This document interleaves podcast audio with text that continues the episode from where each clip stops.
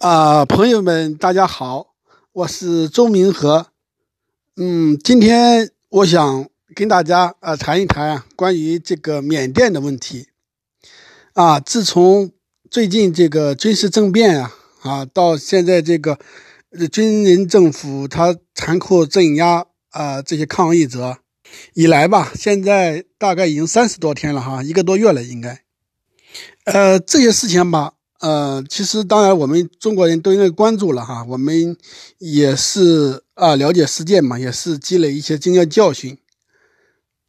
这一方面，其实对我们自身的这个成熟啊、眼界，其实啊都是很有帮助的啊。这样的过程也是我们一个学习的过程，一个提高的过程。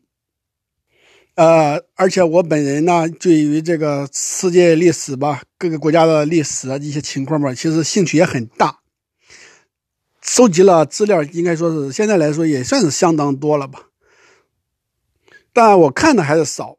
啊。但是呢，这次缅甸的这个事情啊，啊，我觉得就是呃，要谈出一些新鲜度、一些深度哈，我就还是我觉得还是需要对比啊。我所以说我又那个呃，就算是啊，突击学习吧哈。呃，临时充电啊，看了一些什么西班牙，不是不是西班牙，土耳其呀、泰国呀、马来西亚呀，啊，韩国呀、菲律宾呀，啊，那个之类这这些国家的一些情况吧，哈，我就觉得，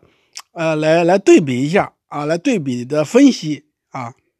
其实就是说，你看，嗯，这个缅甸的问题其实一不特殊，其实也不特殊啊，有一定特殊性，但实际上也不特殊。啊，所以说我们要结合，呃，这个对比的这个分析，呃，来就是呃更深入的这个探究这个缅甸的问题，然后呢，我试着来谈一谈啊自己关于这个缅甸的未来啊，它的这个解在哪里啊？它的这个缅甸问题的解啊，它在哪里？啊，因为是这个语音嘛，可能就是呃这个。在使用材料方面，可能不是细节，可能，呃，不会比这个文字的处理啊，就是说要严谨啊，就是说它可能有有些地方，呃，可能有些口误哈，就是请大家多多谅解吧。好，我我先简单介绍一下这个缅甸的这个历史啊，你看，就说缅甸呃历史上其实也有一些统一的王朝啊。呃，但是这些王朝吧，在今天的缅甸这个国国内哈，这个领土上看，实际上他们有点像局部性的啊，他没有囊括到今天，呃，这个所有的啊国土啊，尤其是这些民族啊，比如说就像，比如说我们中国啊，就是说可能他只统一啊，占到一个可能，比如说北方、南方这样一个像秦国这样一个情况，比如说大量的东北地区啊。或者是西北地区啊、西南地区啊，啊，这些都没有囊括进来。呃，它不像比如说，嗯，这样的，呃，元朝啊、清朝啊，其实这个啊，尤其是清朝，可能这个大一统啊，呃，对于这个所谓中华民族这个所谓国族认同啊，它它是有有些帮助的啊，是有一些帮助的。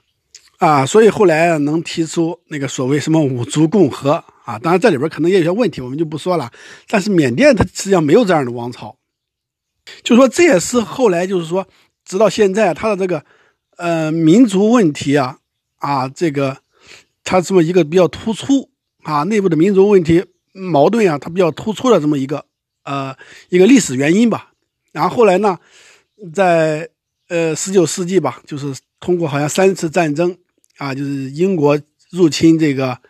缅甸，然后成为了英国的殖民地啊。然后英国的这种统治政策啊，就是分而治之呀，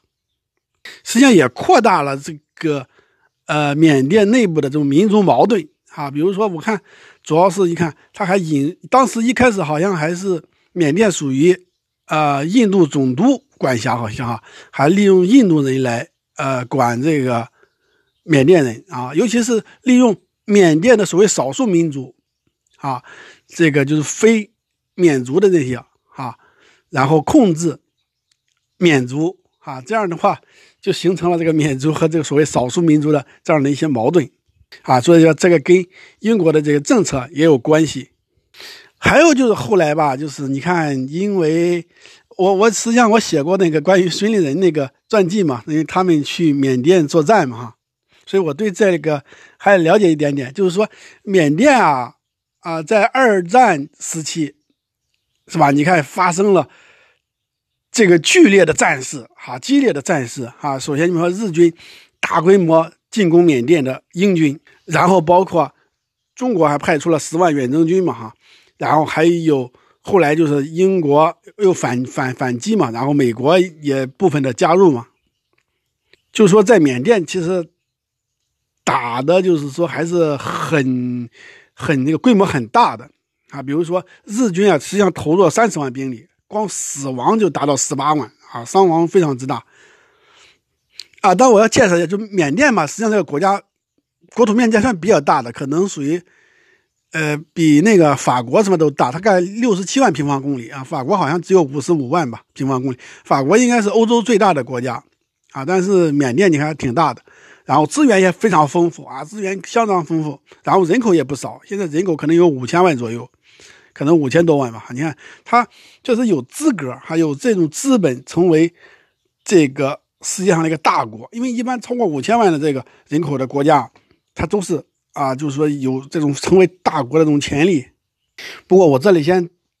补充一下，我有点可能怕忘了，就是我突然想到的，就是你看在开发过程中，其实马来西亚它这个环境破坏挺严重的哈。因为今天其实缅甸的这个环境的破坏其实也挺严重的哈。我这里先 插入一句啊，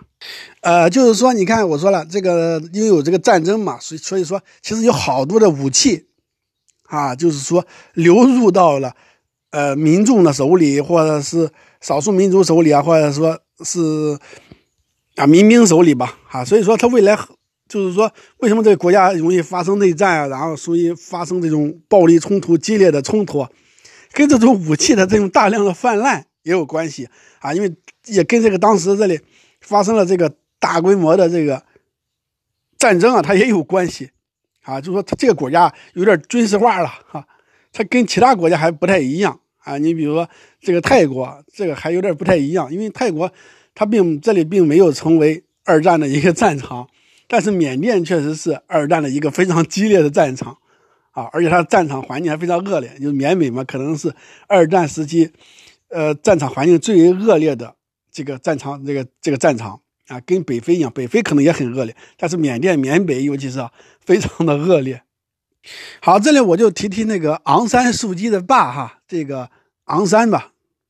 他们一开始其实追求这种民族主义，追求独立的啊，就反对英国殖民统治嘛。实际上他一开始是啊想借助日本啊，呃，这个其实有有情可原嘛。包括印印度的一些哈，他也也也投靠了，或者说想借助日本人的力量推翻英国的这个殖民者啊。这个我据说好像昂山还到海南啊接受训练，他们那一帮人吧哈。其实啊，就是说在第一次缅战当中，就日军进攻缅甸啊，一九四二年初，其实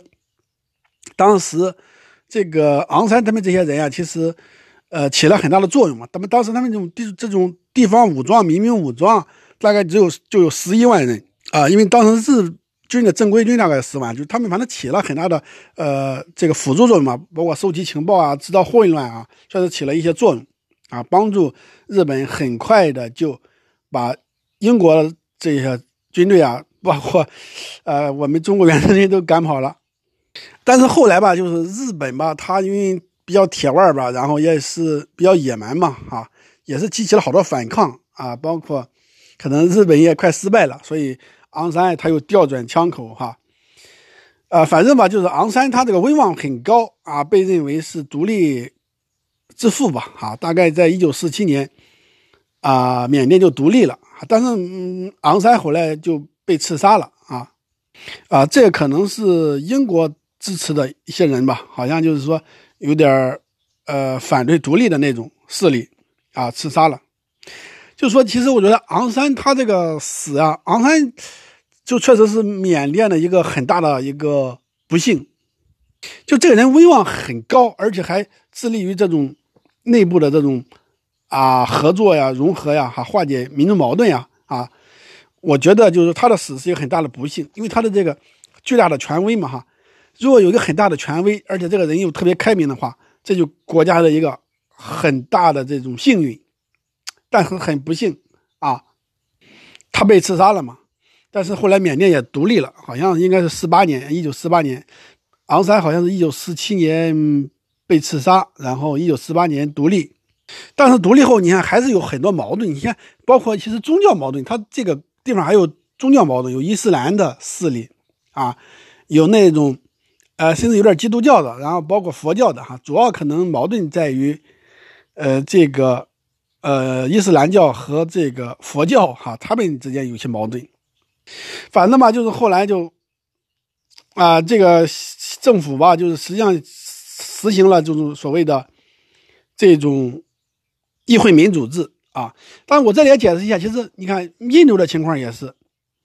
就我就说了，印度人家他跟这个其实缅甸情况差不多，但是没有打内战啊，当然也爆发了大规模的流血冲突嘛啊，就是也是伊斯兰的和那个印度教的哈，就是在一九四八年吧。好像四七年那个，大概死了也上百万人呀，死伤哈，当时也是规模很，但是这个地方它没有爆发这种内战，血腥的内战，就是跟这个他当时都没有武器啊，或者这里没成为二战的战场，它有一定的关系啊。如果这个地方也爆发内部的战争，然后民众都很那个军事化的话，我觉得啊，印度可能也会爆发很大规模的这种内战，所以说。啊，缅甸就有点不幸嘛，你看，他又是作为一个二战那个残酷的战场啊，然后啊，又又战后又留下好多武器嘛啊，然后还包括外部势力进来，你还有那国民党就是败退嘛，国民军国民党军败退哈，还败败退到那个地方去啊，就是所谓金三角或者是呃缅甸的一些地方哈，然后给他造成了更大的一些混乱啊，其实其实在这个种情况下。搞民主其实很困难了，哈，其实很困难了。你这里又打着内战，哈，然后又，所以说这个时候其实当然不适宜搞民主了，或者说民主也就是说有名无实啊，这时候不适宜搞民主。说这时候冲突太厉害了，所以说他那个经济也没有发展下去嘛。所以当时这个主政的这个所谓总理吴奴吧，啊，他后来就呃，在一九呃一九五。八年九月底，哈，邀请了这个军队的这个奈温将军啊，组织看守内阁以稳定局势，啊，就是请军方啊来，就是说来稳定局面吧。后来大概又过了呃两年吧，啊，奈温看守内阁任期结束啊，吴奴派再度赢得大选，就是但是呢，就是说，呃，这个。其实这些好多矛盾还是很多，就是所谓的政治矛盾、社会矛盾、民族矛盾交织嘛，就是乌奴政府风雨飘摇啊，就是说很明显，就传统的政治方法无法解决上述矛盾了。这个时候呢，就吴奴嘛，就是说也是一个啊，使用了一个非传统的方法，就是说说他立佛教为国教啊，依据这个新的这种宪法吧，就是说。这个政府大力弘扬佛教啊，或者怎么样，但是呢，事与愿违啊，在佛教定为国教的前前后后啊，基督教徒、穆斯林等群起抗议，缅甸多次爆发宗教暴力冲突啊，局势紧张，国家更乱啊。就在这种情况下啊，奈温领导的这个国防军啊，对这个吴奴不满啊，于一九六二年三月二日啊，发动了这个军事政变了。然后开启了近半个世纪的军人直接或间接统治时期，就所谓的这个议会民主制吧，暂告结束。好，这里我想说什么呢？实际上我说这个情况啊，这其实在缅甸来说，不在在世界历史来说，在同时期的这个横向的来比的话，其实很常见。比如说什么呢？比如说战后的韩国就这样的。啊，比较乱嘛，然后经济搞得不好，腐败，所以说以朴正熙为首的，啊，这些军人嘛，也发动了军事政变，夺取了政权，啊，这个时间也是大概是一九六零年啊，比这个缅甸早两年。那么同时期是还有啊，一九六零年缅甸的不是不是我说错了，土耳其的军人发动了军事政变啊。其实土耳其的就是说这个军人啊，发动军事政变还是比较频繁的啊。他们在一九七一年又发动一次，一九八零年又发动一次。当然了，土耳其的情况跟缅甸不太一样啊，但是我们可以看，就是说这种情况其实很常见。还有就是泰国，泰国也是这种情况，这个军队啊动不动就发动军事政变啊，甚至呃包括后来二零零五年军事政变啊，不是二零零六年九月十九日啊，军方政变啊，把那个他信呃给那个。推翻了完，他信流亡了啊！他信就是他是个华裔啊。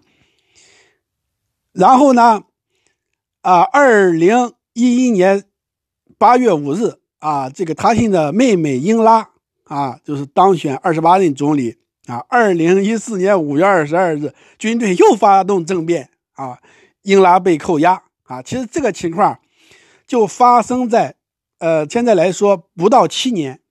啊。其实跟这个。昂山素季这一次被扣押，他们这些人被扣押，实际上非常相似。而且英拉吧，她也是一位女性的啊领导人，所以说你看这情况其实啊很相似啊，非常相似的，高度相似。而且这俩国家 还是邻居哈，还是很亲密的邻居。当然了，还有很多，你比如同时期的这个阿根廷 啊，也是军事政变，呃，包括呃那个智利。啊，也是这样的情况，其实这个倒是很常见、很常见的，但是差异性的问题来了。哈，缅甸就是说进入了，呃，大概二十六年的这个军人直接统治吧。但是你看，人家是军人统治呀，韩国，但是人家实现了汉江奇迹，就是经济发展非常迅速，甚至包括同时期的台湾啊，这个当然。这个台湾吧，这个这个倒不是算是军政府，但是它也是一个威权统治哈，就是说一个威权统治啊，甚至权力比较集中啊，但是权力比较集中，但是把经济搞上去了啊，我们这个就值得分析了，就是说，呃，有有有几个问题吧，呃，就是缅甸它为什么经济没发展好，可能就跟这个包括印度它的经济也没有发展好，大家注意这一点啊。同时期的缅甸、印度经济都没有发展好，呃，而且同时期还有一个，刚才这个提到了西班牙，西班牙是军人统治啊，大家注意，从一九三九年一直到一九七零年代，啊，那个啊，弗朗哥去世哈，当然他这个属于内战，他通过内战血腥的内战，把这个所谓的民选政府吧，啊，有点左翼化的政府。给推翻了，啊，但是也是建立了军人统治。因为弗朗哥他原来是个将军，呃，应该说弗朗哥搞经济也是很差的啊，就是说，在一九六零年代倒是发展的呃还行吧，有一点成绩，但是总体是很差的，总体是很差的。西班牙经济总体是很差的，这个跟其实跟啊这个弗朗哥的这个水平低下有关系，好，但是我们说其实朴正熙。发展搞经济的水平还算是较高的，这个肯定是，呃，可圈可点。包括我要说陈诚，台湾的陈诚，蒋经国啊，搞经济这俩这俩人还是有一套的。包括其他的呃一些辅助辅助人的辅助人员嘛。但是其实陈诚、蒋经国在搞经济方面，其实搞民生方面，其实啊还行啊，还是挺不错的，可圈可点。当然还有其他方面的优势啊，但是，就是说，啊，就是说，就是这个领导人呀，就是核心领导人的他的这个能力，其实起了很大的作用，啊，起了很大的作用。呃，当然这时候也说，呃，其实我还要说，就比如说韩国，他面临着很大的压力，啊，外部的压力，比如他要跟朝鲜打仗什么的，包括他是政变上台，他有一个合法性。的这个压力啊，他必须要靠发展经济来，就是说弥补他的合法性不足啊。其实台湾实际上也是这种情况啊，他也面对这种压力，然后也有就是说外部的压力和内部的压力啊，所以说他搞经济也有动力。还有就是很有很大的便利，就是说，一九六零年代啊是战后经济发展的黄金时代，啊，你只要经济上得法，实际上，呃，经济搞起来还是比较容易点的。但是为什么缅甸就搞差了呢？哈，印度为什么就搞差了呢？这里主要还是，比如缅甸它政局还是不稳定，还还是要就支出好大的军费嘛。但是其实还是有一个很大的一个弊端，可能就是因为它搞这个国有化。啊，就是说，实际上，啊，就效率非常低。这个，就说我我我其实以前也说过，呃，这个国有化，你像那个搞得好吧，就是说是奥地利，但是奥地利吧这种情况，它这个国有化，呃，它不是搞国有化，它有国有制，公有制，实际上跟那个战争啊，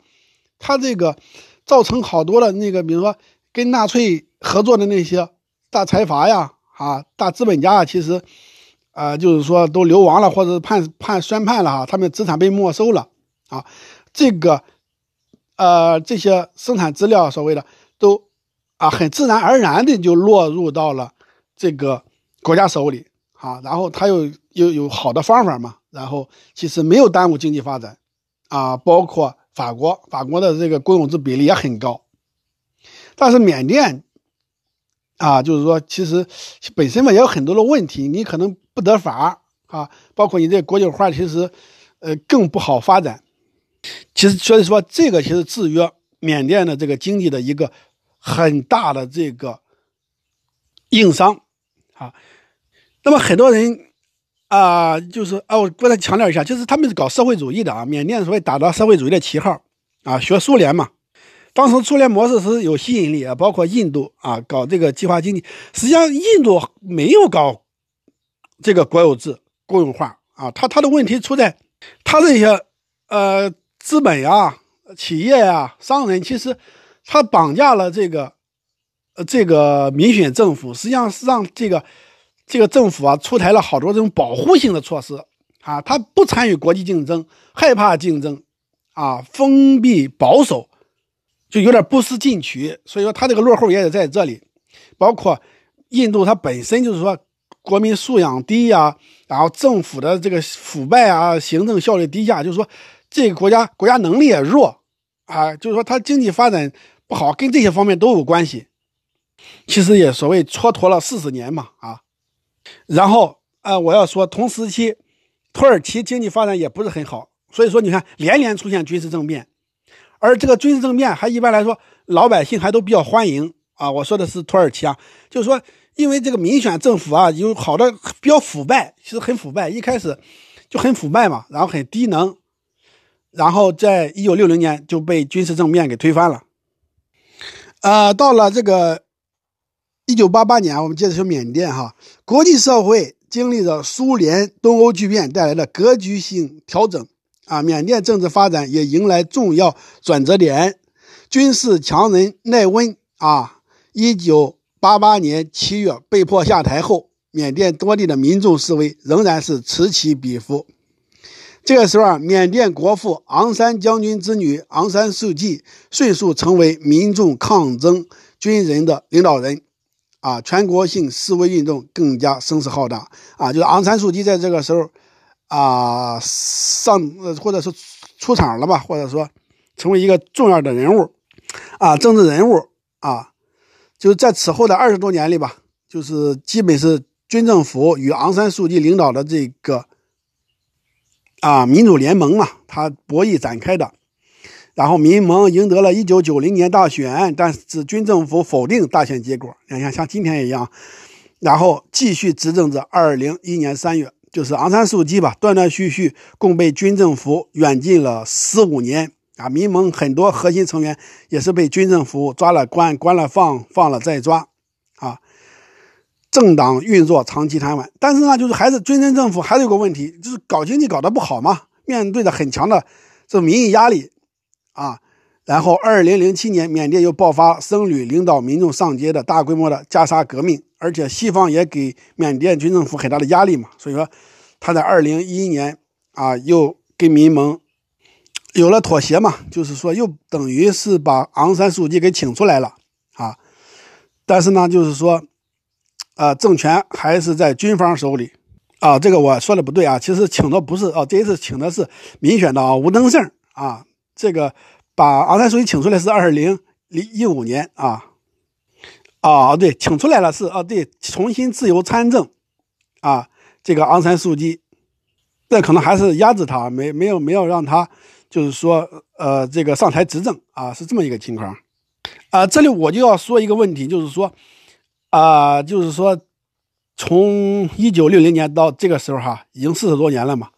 就是缅甸已经成为一个世界上最穷的十个国家之一了，大概，反正是非常穷，是东南亚这地方最穷的国家，啊，不是之一，是最穷的国家，啊，已经搞到这样一个程度了。他一开始就是说。在一九战后吧，就是说它的起点嘛，还算是比较高了，至少比韩国要高。啊，它资源又丰富嘛，然后在殖民时期还有点的基础，虽然有战争破坏嘛，但是就是说，呃，经济发展程度啊还是较高的。啊，但是到这个时候四十多年了，韩国已经成为发达国家了，一二零零五年成为发达国家了，但是这个。缅甸已经成为世界上最穷的国家之一了，呃，反正嘛，这个，呃，吴登盛这个政府吧，就是应该说搞得也不好啊，所以说，当然了，吴登盛政府吧，其实属于也是很多以军人为主导的啊，这个以军人为主导，这个他是民选的，但是新政府由丹瑞军政府的退役军官主导啊，军人成功实现了换装执政。因为吴登盛政府的绝大多数官员啊不再穿军装了，但是政权啊基本上还是掌握在军方手里。但是吧，搞得还是不好啊，国内外的压力还是很大啊。他们自己的就是说军人啊，他们承受的这种压力也很大啊。所以说，到二零一五年啊，又把这个所谓的政府吧让出来了啊。然后民盟这个就是又上台了，然后昂山素季嘛，啊，实际掌握了这个权力啊，因为他这个威望比较高嘛，他年纪也比较大了，啊，其实这个时候还是问题还是很大，就是说你看，呃，这个国家积贫积弱啊，还是很多的问题，还是很多的问题。你比如说啊，军人啊，就是说。还还掌握着这个很强的这种影响力和实力，啊，所以昂山素季就是说，呃，对于这个形势的这种掌控啊，其实啊，怎么说呢，还是很不到位的，就是说撤走了还是很多，啊，包括就是说很多的这个，呃，很多的这个职位啊，还是要由这个军人的这一方的人来担任，啊，当然包括昂山素季本人。他能力可能也是有问题的，我我认为他，而且他年纪也非常大了，还经常头晕啊，经常怎么样哈？然后他可能能力也有问题啊。今天我也看到一个例子吧，就是说他二零一八年，嗯，那个去一个大学吧，啊，没有他没有跟学生去谈一些比较实际的问题啊，反而谈一些不吉之物啊，谈一些业余爱好，他谈文学啊，谈。小说当中的那个人物重要啊，还是情节重要？好，好像是这样的啊。就是这人，你看他不是不太实际啊。然后就是说，可能也缺乏。实际上，我觉得啊，他是没有这种行政的这种历练。你看，他老是被被远近嘛，然后以前也没有真正在在这个政坛或者在真正这个搞经济方面，就是说他没有这种经验。啊，他没干过，跟也就是像政治素人了，跟川普这种人一样，啊，包括你看他好多失分的地方，我想他可能不是真正的，呃，就是说，呃，是一个民族主义者，他不是真正民族主义，但是你看，他却为军人血腥啊镇压这个罗兴亚人去辩护啊，我觉得就是说让他吧在国际上啊，就是说也。啊，也也承担了很大的这种批评的压力吧。包括实际上，这个在这最近几年，这个内部啊，其实经济当然发展不理想，当然，他这次还是当选了，但是实际上经济发展也还是不理想。如果再过几年经济还是不理想的话，就是很多民众其实不满就非常强烈，因为本来这民众这挺天真的啊，当时就认为只要昂山素季上台执政，这个经济啊，这个民生状况会迅速的改善。实际上不是这样的，没没有没有这么简单啊！这这里边还是很多因素，包括国际的因素啊，包括国际的因素。呃，应该来说，现在国际的政治经济环境其实不是很好，现在不是很好。好，我这里要说了，你看现在哦不好是哪些地方嘛？你看我经常谈美国的问题吧，哈，你看世现在世界就是说让这个超级全球化搞的呀，搞的就是这个各个国家基本上来说都向右移动啊，当然就是说也都加剧了吧，本来可能也会有一定的向不公平啊不平等发展。但是这个超级全球化应该说是加加速了、加剧了，啊，所以说各国家情况，包括民主的这种退潮、民主的这种指数的降低，啊，不公平的扩大，啊，像美国啊，它这个像它的这种外交的这种倒退，啊，啊，包括这种表现的倒退，在人权上的倒退，其实对国际社会影响都是呃很消极的，啊，所以说国际环境变得很差了嘛。国际合作啊，这些国际社会都啊被削弱了，所以这个是很不好的。就是说，我在这里要提这个书哈，就是说，这个应该这个这个作者是谁呀？啊，保罗啊科利尔的这个《战争、枪炮与选票》哈，他就分析这世界上最穷的这些国家啊，大概十亿人吧，啊，这些国家就是反复的这被暴力啊，被这个内部矛盾所所这个所撕裂啊，所影响，但是他就认为。啊，就是破局是有方法的，啊，就是只需要最低限度的国际行动啊，就能驾驭一国内部强大的政治暴力，让它推进社会正义，而不是造成破坏啊，让缺失的公共品归位。其实还是说，只要啊，国际社会适当的介入，尤其是对这种贫穷的国家，他们本身国力弱嘛，哈，国际社会只要啊积极的干预一下，其实缅甸的问题。那大致就算是有解了，啊！但是你看今天我说了，很不好哈。其实不但对缅甸不好，也对这些泰国呀，甚至接下来很多国家要发生变动都不好。为什么？现在国际的这种啊，这种自由的人权的文明的力量太弱，国际合作弱啊。所以说，你看缅甸的这种啊这种问题吧，实际上本来很好解决，也成本不高。而且收益也很大。如果缅甸哈局势稳定了，包括它发展经济啊或者什么，其实对整个国际社会、国际世界其实都是有好处的。但是你看现在，啊，搞得很不好，就有点像那个什么时代了啊，一战之后了啊。你看，就是很多的经验教训，啊，比如说为什么爆发一战，然后有了个国联嘛，然后就是根据二战的这个教训啊，出现联合国。但是现在看联合国，啊，又又又不太好了。国际社会啊，又让人很失望哈。说到现在啊，挺不好的啊。现在这个时代挺不好的。你看各个国家，好多国家都是这样哈。就所谓的民主退潮、威权民粹主义崛起啊，威权兴起啊，包括土耳其啊、菲律宾啊，或者是腐败，你们韩国也是，韩国实际上也挺腐败的。然后就是财阀嘛，然后。经济的这种不平等，政治不平等，实际上还是很严重的。虽然它有选举，但实际上就是这种财阀势力它是很强的。然后，这个对于这种政治经济的掌控也是很厉害的。然后这个不平等发展也很大。就是说，这其实啊，包括日本，其实也是这样的。哈，它这种成绩啊，你虽然我们比我们好得多，但是实际上它这个成绩非常不理想。尤其说，他对国际社会啊承道义担承担啊，其实很少正面的这种承担很少很少。其实日本还干了好多的不好的事儿，啊，所以我说，其实日本在文明程度上还是不够高啊。包括像美国呀，其实欧洲其实都这样，文明程度还是欠缺一些啊。如果再提升的话，就才能面对啊这个这种增强更多的国际合作啊。面对更大的这些问题和挑战嘛，包括气候危机啊，包括国际的这种局势啊，因为这些不稳定，实际上非常容易造成这个技术失控啊，包括大规模的内战啊，或者是是大规模杀伤性武器的这种风险，其实将来都会提高。啊，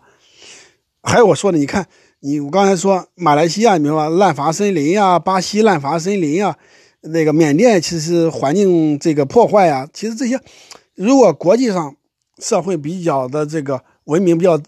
比较那个良好的话，其实对于很多国家其实有很多的正面影响啊。所以说人类就这个困境啊就不会这么严重啊。所以说我就是对这一点特别担忧。啊，所以说我为什么说美国问题比较比较重要呢？就是因为它影响力太大了啊！它如果不往好上走，这个人类社会整个的，它就很难往好上走。所以说，美国要发挥很大的坏影响，其实其他好多小国呀，其实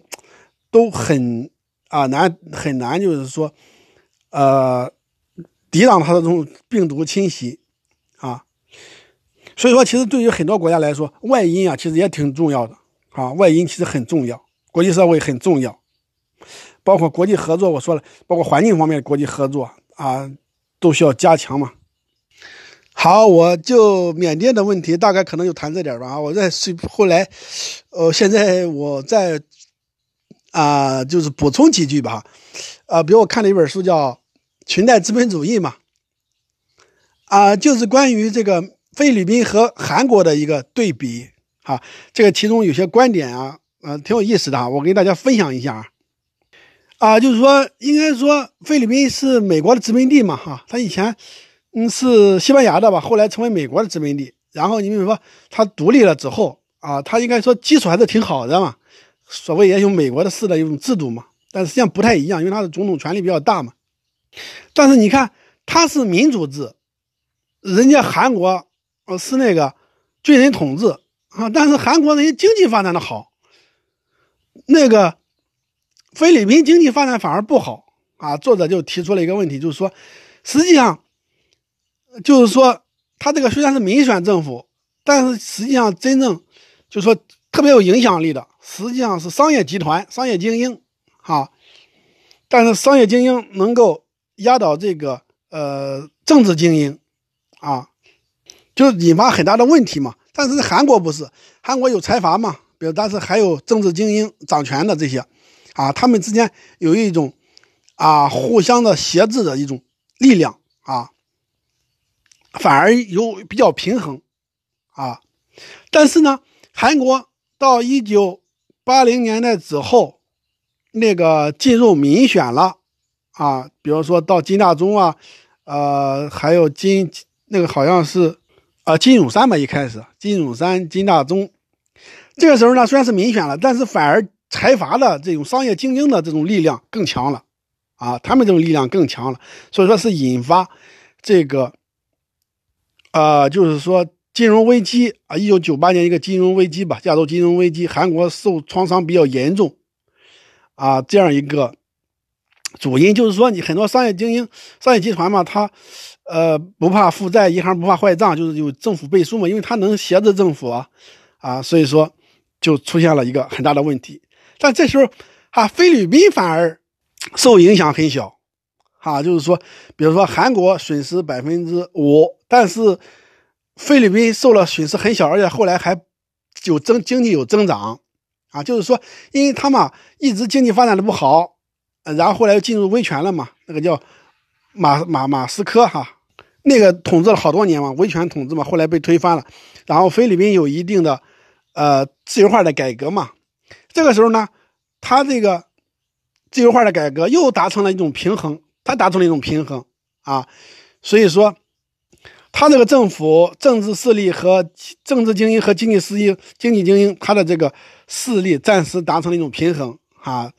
啊，就是作者认为吧，就是说，像这些泰国这些国家、印尼啊，就是说，为什么危机这么严重？实际上都跟啊民选政府。比较弱，受经济精英这个影响太大哈，有关系。这个当然是一家之言，有点道理啊。但是我想说什么呢？其实你看现在问题也很大，就是你看菲律宾又迈入了这个威权了，是吧？这个杜杜特尔特是吧？他又掌权，其实这个人挺威权的。实际上吧，你看呃，那个菲律宾其实，在二零零零年到二零一零年代，其实经济发展很快，但是还是那个老问题，就是说不不平等嘛，不公平，特别不公平啊，所以说造成很大的不稳定啊，比如激发民粹主义啊，甚至激发动荡革命。其实好多国家，其实现在世界上绝大多数国家都是这样，不平等都增长了啊，所以说。造成了这种内部的这种不稳定，包括阶级矛盾，包括这个民族矛盾啊，内部的。所以说，这个问题特别重要哈。一个国家就是说，想好起来特别难，但是你你想坏起来就容易的多哈。就尤其是不平等的这种积累啊。这里我还要强调一下，就是你看，我还说以前菲律宾经济发展不好，可能也跟他投资教育有很少有关系，还好像儿子学校就是得到了钱，虽然。他政府也重视教育，但投入的钱好像也不算多，啊，啊不，但是呢，就是我觉得，像韩国啊，它为什么发展起来，可能是因为啊，这个儒家文化圈好像比较偏重教育啊，尤其是家庭投资教育，呃，比较大，可能有关系啊，有一定的关系啊，我认为是是是这个情况。还有就是说，温带的人，大家注意一个，我说了，温带的人一般来说。就比较节俭啊，就是重视积累啊，尤其这个储蓄啊。这个热带的人一般来说，他没有这个习惯，尤其不太勤劳，还就是一般来说，热带的人吧，嗯，他原来他那里这个资源都比较丰富嘛，他就不需要这么大的劳作，尤其是不需要像冬天要收藏呀什么这样的有这种压力啊，可能呃这个有点影响啊，我觉得可能有点影响，反正热带其实不太容易发展啊。缅甸就是缅甸就属于热带地区啊，其实这里其实也不太容易发展。热带地区能发展起来的几乎没有啊，可能一个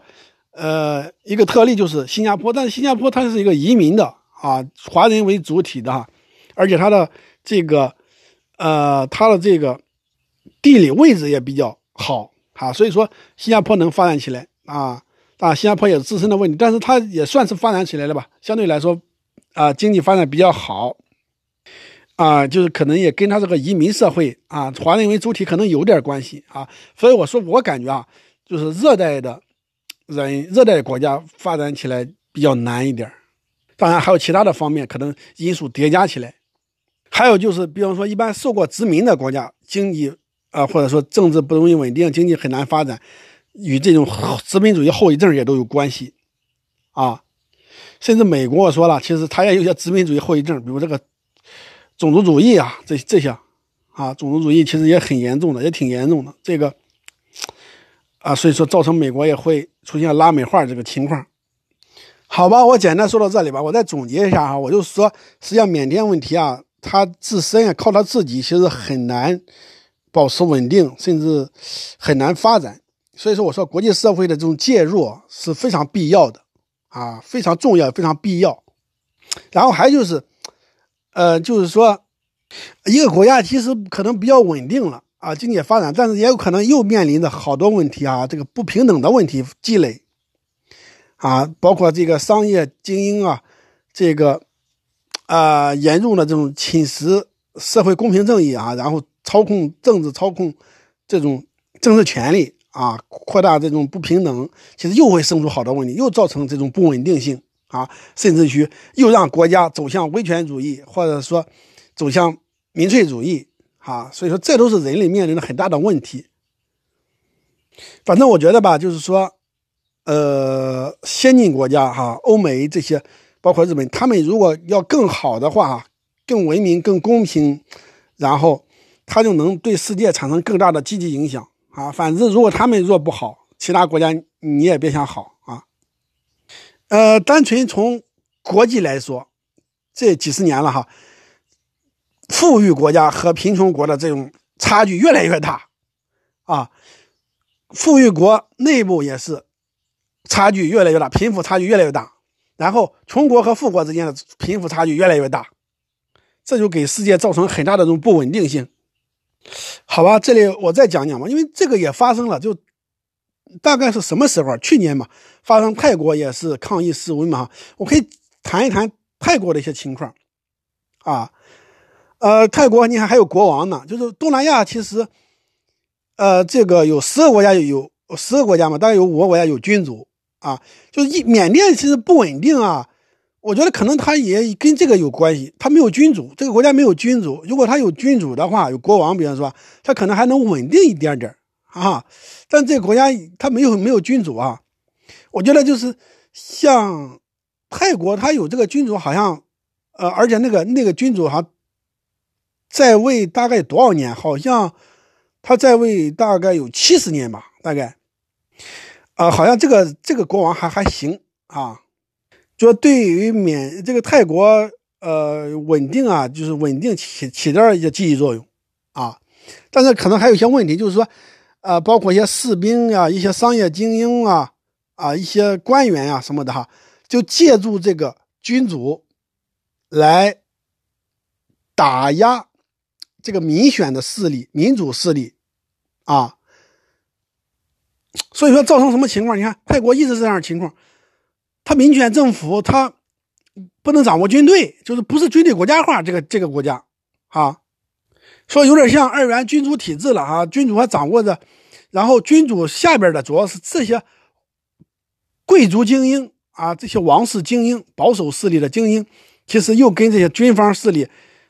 呃，就是说有点勾结吧，因为他们的这个势力啊，他们的这些特权啊，其实跟这种。军方啊，其实这些利益其实是有点一致的，啊，所以说他们来说，呃，来反对这个，啊，民选政府啊，反对民主势力啊，所以说，其实，呃，泰国的问题其实也挺严重的。你看他这个国家没有军队国家化，是不是啊？然后也特别不公平嘛。所以说我记得好像去年好像呃抗议什么的，好像也被镇压了嘛，可能没有这么血腥啊，但是其实泰国其实这个情况。也挺严重的，就他没有文明化。其实最起码，他虽然有选举，但是这个军队啊，他没有国家化，这就是一个很大的一个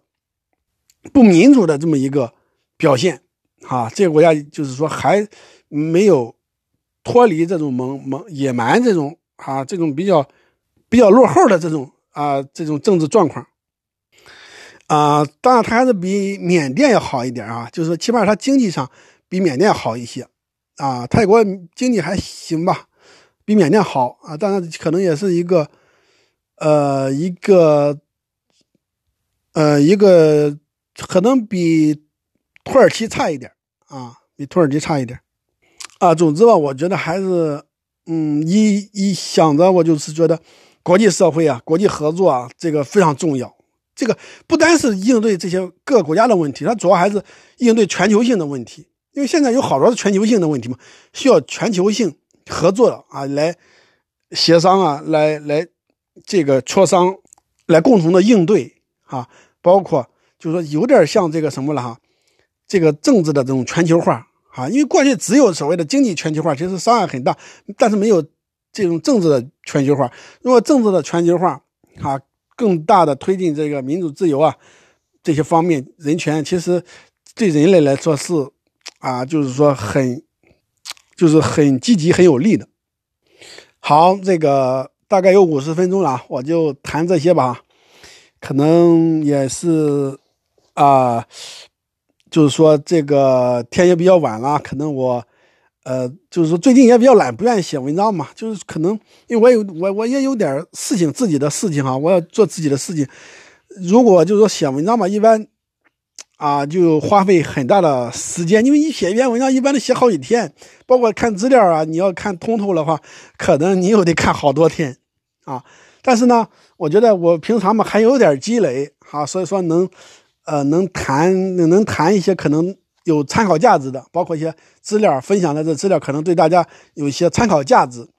啊，反正我还是希望，呃，对我自身的这个提高啊，这个思考啊。是有帮助的，所以说我对这些东西有兴趣吧，然后梳理梳理啊。同时呢，我也希望能够啊给大家一些啊帮助和参考啊。毕竟呢，你知道我这个资料有多多多么多哈，就我家里堆的这个资料多么多啊。我买的这资料，我觉得一般人你就算你有才能，你也买不了这么多，你家里可能都存不了这么多，哎，更别说你看了，你可能看也看不了这么多。啊，我的资料应该是还很多的，是好多资料我都都用不上，没用上的，就是说我没有提到啊，包括你看印尼现在印度尼西亚史，好，印尼的事情我我都没有提啊，我都忘了啊，比如说，呃，其实好多动乱嘛，你比如说泰国事件发生过一次，啊，不是经常发生啊，他泰国他也实际上也有民族矛盾啊，我在，他也有民族矛盾，也有什么好像什么解放军好像什么的啊。然后印度尼西亚其实，在六十年代你看比较乱嘛，还有一个那个大屠杀哈，好像杀了三十万嘛，这个跟跟共产主义啊什么那些有关系啊，但是也是说政治混乱嘛，包括呃马来西亚好像还好点，马来西亚只发生过一九六七年好像流血，呃大概大概主要是好像是华人死的多嘛，好像华人死了几百人，反正东南亚其实普遍来说不稳定。啊，东南亚普遍来说不稳定啊，很多这些破事啊，尤其是高度的不平等。呃，这个对我要还要介绍一本书啊，就是说这个亚洲教父，这个实际上就是亚洲啊，包括其实日本、韩国其实都是这样的，就这种财阀势力啊太强了。其实这个财阀实际上本来他们其实好多来说，尤其是东南亚的这些没做什么贡献，他没做什么贡献，但反而累赘，你知道吧？他又。对这个政治不平等啊，经济不平等啊，这些社会不平等，他影响很大。但自身嘛，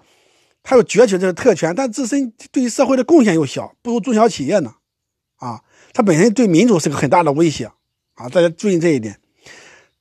但是就说日本、韩国来说，他其实现在来说也应该改革，或者说这些国家、这些这些财阀也应该拆分。啊，就是他们对于社会的这个对民主的影响太消极了啊，对于社会不平等的这个这个扩大，其实他们就是也是啊一个主要的因素吧啊，他们所谓的元凶嘛，所以说他们对于政治文明啊，这个经济平等啊，其实他们就是影响非常负面啊，就像我分析了这个美国的这个垄断势力，垄断这个资本主义发展太太严重了，就是。对于这个自由竞争啊，就是压制的太厉害了，所以说，对于这个生活成本啊，对社会不公平啊，这些这些方面影响都很大。所以说，尤其是我们好多人，就是说很容易就崇拜富人，偏向富人。但你知道这些豪富啊，其实对于一般的中小的这个资资本家或者是资本企业家，其实压制很大的啊。包括美国，你说金融势力对于这个企业家、中小企业，其实这个压制很很大的。啊，这一点，尤其是对于普通人这种影响，是吧？我们其实一定要看到这个问题。我说了，尤其不能容忍这种大资本存在，这种垄断势力存在，啊，他们对社会全方位伤害太大了啊！这种绝对不能允许。啊，就算你支持资本主义的话，你也要要支持自由竞争。但是垄断势力，它对于自由竞争是不利的。好，我就呃五十三分钟了，就谈到这里吧。啊，呃，现在。是三月七日的凌晨一点半了。好，谢谢大家能听到这里，肯定都是啊很感兴趣的朋友啊，有热情啊有信念的朋友了，有共同志向的朋友啊。好，谢谢大家。